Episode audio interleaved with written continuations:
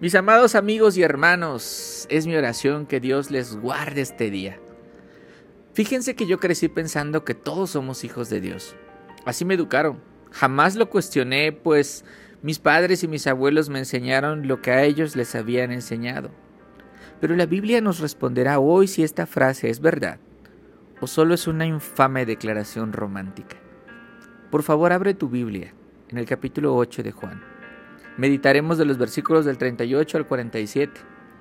Y mira que el Señor Jesús continúa hablando a los judíos que decían haber creído en Él. Pero Jesús les dice que creer solo es el primer paso. Él les llamó a permanecer en su palabra para encontrar la verdad y ser libres. El siguiente paso sería ver si su conducta evidenciaba su fe. Escucha lo que les dice en el versículo 38. Yo hablo lo que he visto con mi Padre. Ustedes entonces hacen también lo que oyeron de su Padre. Quiero detenerme unos segundos aquí para decirte que cuando leas tu Biblia, primero hagas una oración para que Dios ilumine tu entendimiento. Después, toma el tiempo de meditar estos versos, su forma, su palabra. Obsérvalo deleítate. Y mira por qué lo digo. Vamos a analizar el versículo 38. Yo hablo lo que he visto con mi Padre. El Señor dice, yo hablo lo que he visto, soy testigo, lo he visto con mis propios ojos, porque el Hijo de Dios no fue creado, sino que es uno con su Padre desde la eternidad. Por lo tanto, tiene autoridad para decir lo que he visto. Ahora escucha la segunda parte de la oración. Ustedes entonces hacen también lo que oyeron de su padre. Nota que hay dos padres diferentes, el padre de Jesús y el padre de estos judíos. Mientras que Jesús ha visto al Padre, los judíos hacen lo que oyeron de un Padre que no conocen y que no han visto. Así que de inmediato interrumpen a Jesús y dicen, Abraham es nuestro Padre.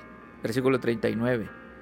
Pero Jesús les dice, no, yo no estoy diciendo que oyeron de Abraham, porque si son hijos de Abraham como dicen, hagan pues las obras de Abraham.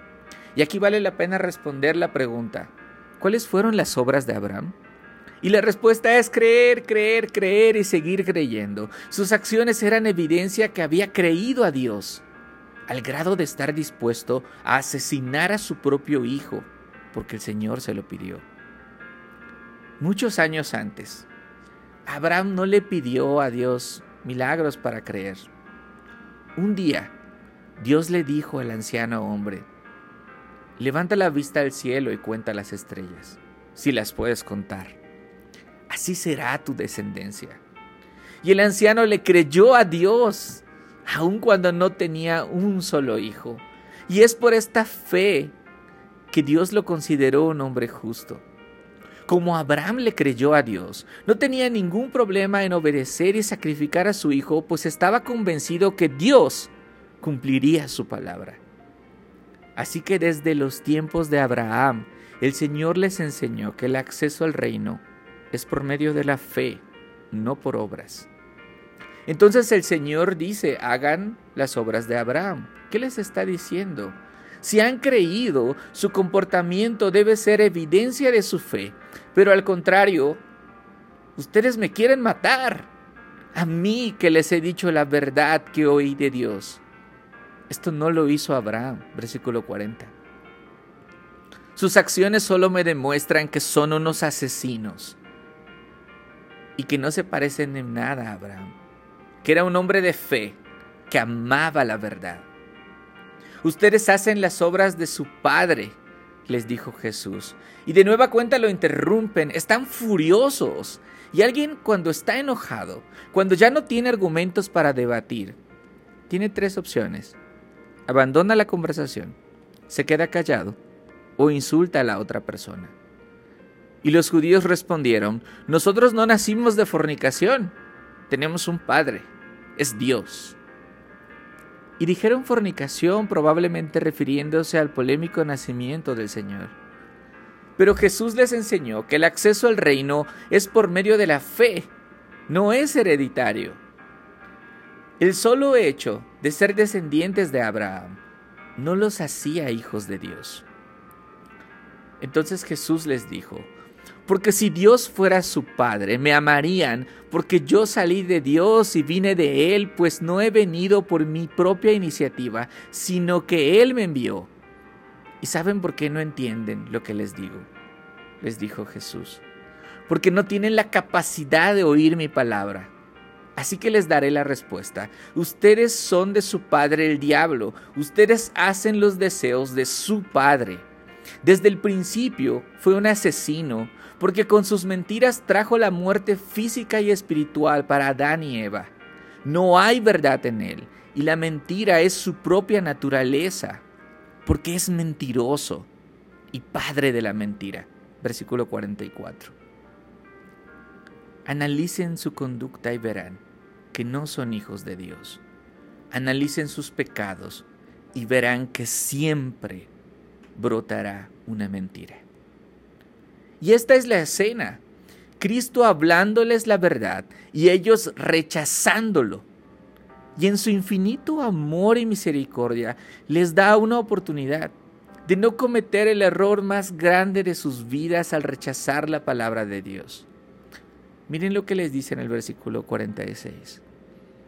¿Quién de ustedes me prueba que soy pecador?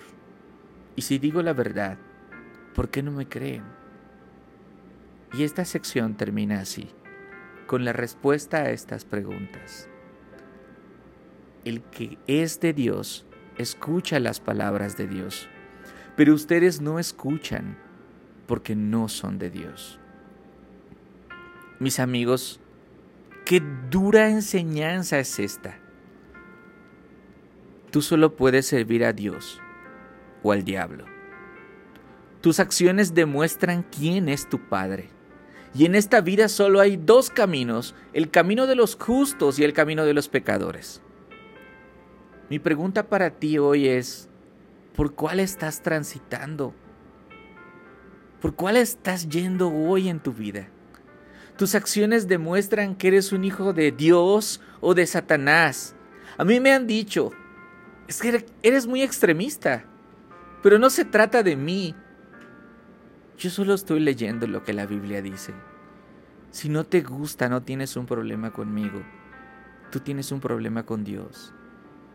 Para Dios no hay puntos medios, mi amigo. No hay escala de grises. Es blanco o es negro. O eres frío o eres caliente. La tibieza no tiene lugar en el reino de Dios. La gente del mundo dice, yo creo en Dios, pero con sus hechos lo niegan.